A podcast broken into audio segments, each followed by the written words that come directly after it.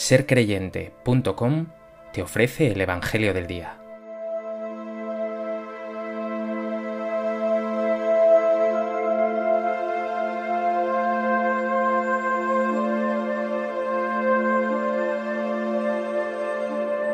Del Evangelio de Marcos. En aquel tiempo Juan dijo a Jesús, Maestro, hemos visto a uno que echaba demonios en tu nombre, y se lo hemos querido impedir, porque no viene con nosotros. Jesús respondió, No se lo impidáis, porque quien hace un milagro en mi nombre no puede luego hablar mal de mí. El que no está contra nosotros está a favor nuestro. Y el que os dé a beber un vaso de agua porque sois de Cristo, en verdad os digo que no se quedará sin recompensa. El que escandalice a uno de estos pequeñuelos que creen, más le valdría que le encajasen en el cuello una piedra de molino y lo echasen al mar. Si tu mano te induce a pecar, córtatela. Más te vale entrar manco en la vida que ir con las dos manos a la gehenna, al fuego que no se apaga. Y si tu pie te induce a pecar, córtatelo. Más te vale entrar cojo en la vida que ser echado con los dos pies a la gehenna. Y si tu ojo te induce a pecar, sácatelo. Más te vale entrar tuerto en el reino de Dios que ser echado con los dos ojos a la gehenna, donde el gusano no muere y el fuego no se apaga.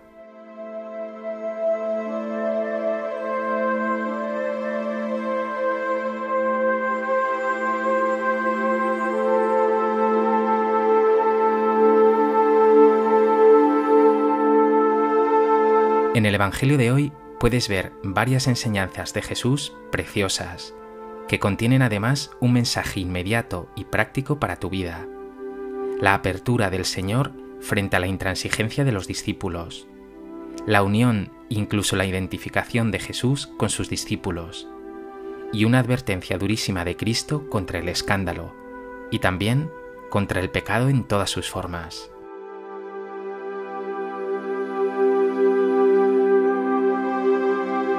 A propósito de este texto del Evangelio de Marcos, me gustaría compartir contigo tres reflexiones. En primer lugar, vemos al inicio de nuestro texto de hoy que los discípulos indignados denuncian ante Jesús una realidad que consideran intolerable. Maestro, hemos visto a uno que echaba demonios en tu nombre, y se lo hemos querido impedir porque no viene con nosotros. Aún no conocen a Jesús. Piensan que el Señor va a impedir que alguien de fuera, por así decirlo, actúe en su nombre los discípulos quieren mantener un supuesto monopolio, una especie de privilegio frente a otros. Por haber sido elegidos por Jesús, se consideran dueños de la gracia y del poder de Dios. La respuesta de Jesús, sin embargo, está en el polo opuesto del modo de pensar de los discípulos. Jesús no es celoso ni intransigente como ellos. Por eso responde, no se lo impidáis, porque quien hace un milagro en mi nombre no puede luego hablar mal de mí. El que no está contra nosotros está a favor nuestro. Jesús manifiesta así una apertura increíble. El Señor no establece fronteras ni aduanas. Él solo desea que el amor de Dios, su poder y su compasión lleguen a todos los rincones del mundo. Quizá también a ti, como a los discípulos, se te cuela esta intransigencia. Te crees mejor que los demás, Incluso a veces te crees propietario de la salvación de Dios y miras a los demás como alejados o perdidos en los que Dios no estaría actuando. Detente un momento, pídele al Señor que te dé una mirada contemplativa para descubrir esa preciosa acción de Dios y muchos elementos de verdad en personas que en tu opinión estarían alejadas de Él y que como a veces se dice no serían de los nuestros. Maravíllate con este Dios que es cercano y cariñoso con todos sus hijos.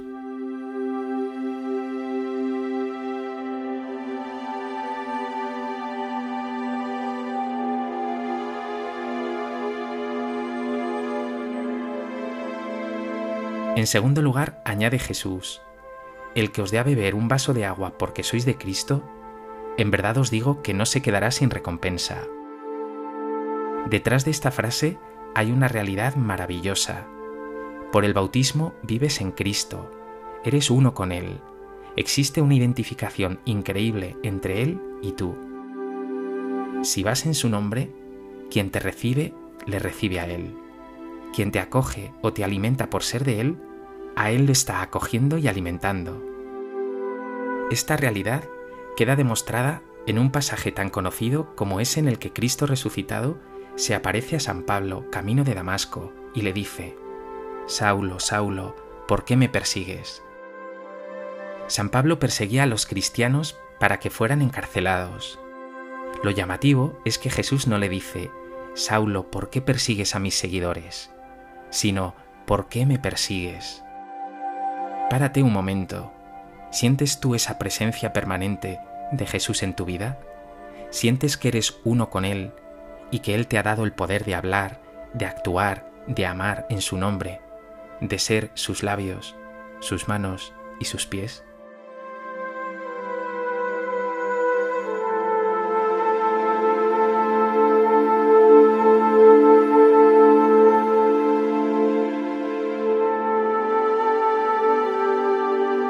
En tercer lugar, el Evangelio de hoy nos ofrece unas palabras durísimas de Jesús contra el escándalo. Dice el Señor, el que escandalice a uno de estos pequeñuelos que creen, más le valdría que le encajasen en el cuello una piedra de molino y lo echasen al mar. Conviene recordar que la palabra escándalo significa piedra de tropiezo, y la palabra pequeñuelos, claro que incluye a niños, pero también a toda esa gente sencilla y humilde que sigue de corazón a Jesús y escucha su palabra. Jesús, por tanto, está denunciando la gravedad de los que hacen tropezar con sus palabras y sus obras a la gente sencilla. Dentro de estos escándalos están los pecados graves de la gente de iglesia, pero también tu antitestimonio, tu incoherencia entre lo que crees y dices y lo que finalmente haces. También esos comentarios bajos o cualquier acto tuyo que hace que otros se alejen de Dios o pierdan ilusiones y esperanza.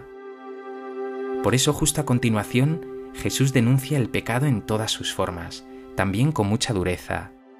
Si tu mano, tu pie o tu ojo te inducen a pecar, más te vale entrar en el reino sin ellos que ir con ellos a la perdición.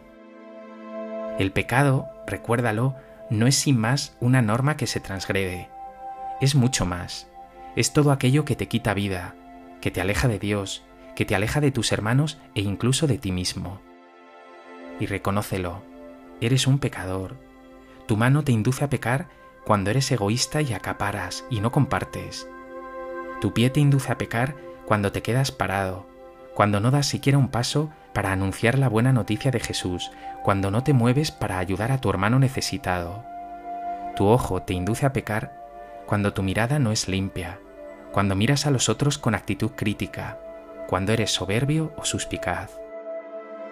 Por eso pregúntate, ¿escandalizas con palabras y obras a tus hermanos que creen? ¿Qué pecados tienes que desterrar de tu vida con urgencia para no perderte?